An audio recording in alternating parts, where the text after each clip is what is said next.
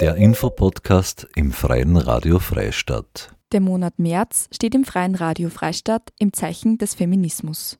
Dieser allumfassende Begriff beinhaltet mehr als nur vermeintliche Frauenthemen. Hierzu werden regelmäßig Begriffe erklärt, recherchiert von Magdalena Horn aus unterschiedlichen Quellen, redaktionell bearbeitet und vorgelesen von Marie-Therese Jahn. Weitere Informationen unter www.frf.at.